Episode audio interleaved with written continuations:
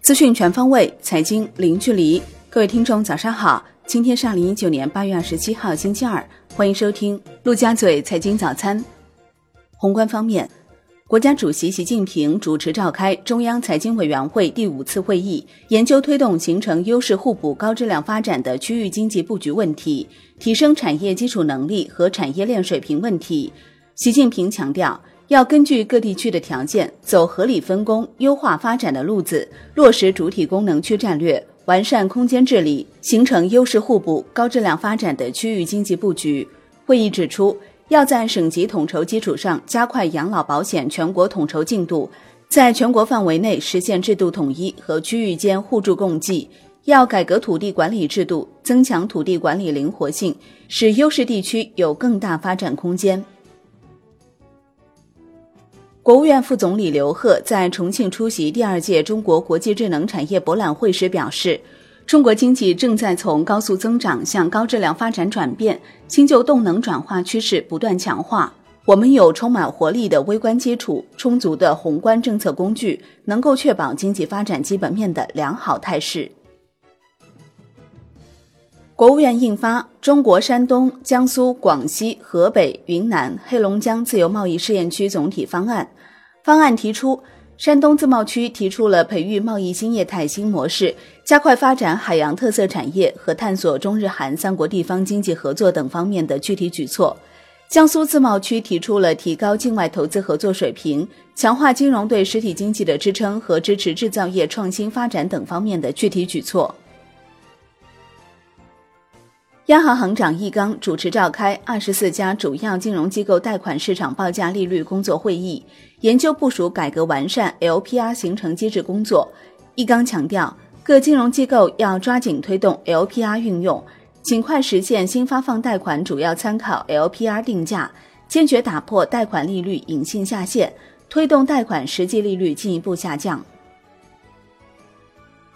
据证券时报报道。央行制定 LPR 应用情况考核要求，主要有两方面内容：一是设定三个考核时点和“三五八”目标，即截至今年九月末，全国性银行业金融机构新发放贷款中，应用 LPR 作为定价基准的比例不少于百分之三十；截至十二月末，上述占比要不少于百分之五十；截至明年三月末，上述占比不少于百分之八十。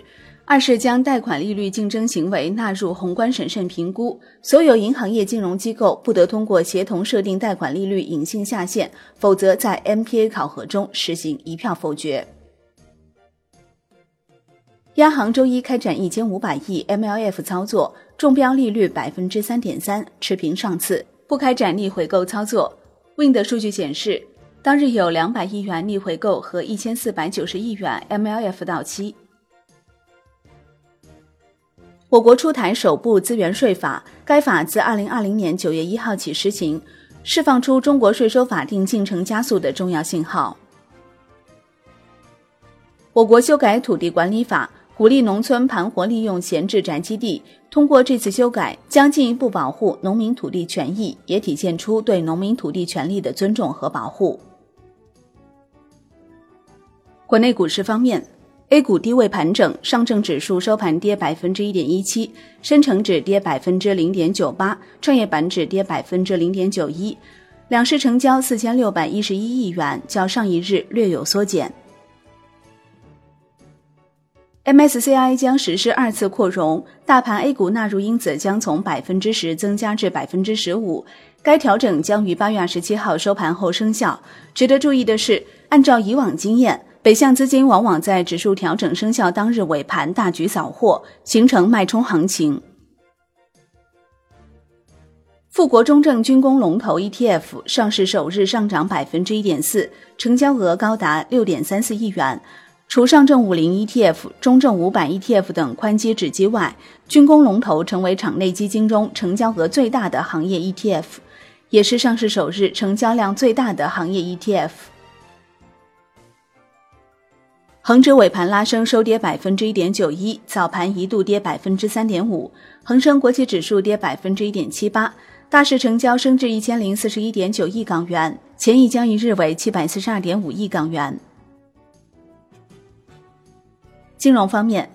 央行上海总部召开推进落实贷款市场报价利率形成机制改革工作会议，一百七十余家在沪银行业金融机构主要负责人参加会议。会议强调，进一步加大对小微企业、先进制造业、科技创新企业等经济社会发展重点领域和薄弱环节的信贷支持力度。提高制造业中长期贷款和信用贷款占比，切实落实好逆周期总量调节和信贷结构调整优化政策。楼市方面，全国人大常委会表决通过关于修改《中华人民共和国城市房地产管理法》的决定，将第九条修改为。城市规划区内的集体所有的土地，经依法征收转为国有土地后，该幅国有土地的使用权方可有偿出让，但法律另有规定的除外。决定自二零二零年一月一号起实行。产业方面，十三届全国人大常委会第十二次会议经表决通过了新修订的药品管理法。针对群众反映强烈的假药、劣药、药价高、药品短缺等突出问题，新修订的药品管理法体现了最严谨的标准、最严格的监管、最严厉的处罚、最严肃的问责四个最严精神，进一步健全了覆盖药品研制、生产、经营、使用全过程的法律制度。科技部、财政部等六部门印发《关于促进文化和科技深度融合的指导意见》。提出探索将人工智能运用于新闻采集、生产、分发、接收、反馈中，全面提高舆论引导能力，利用物联网、云计算、大数据、人工智能等新技术，对公共文化服务和文化产业进行全方位、全链条的改造。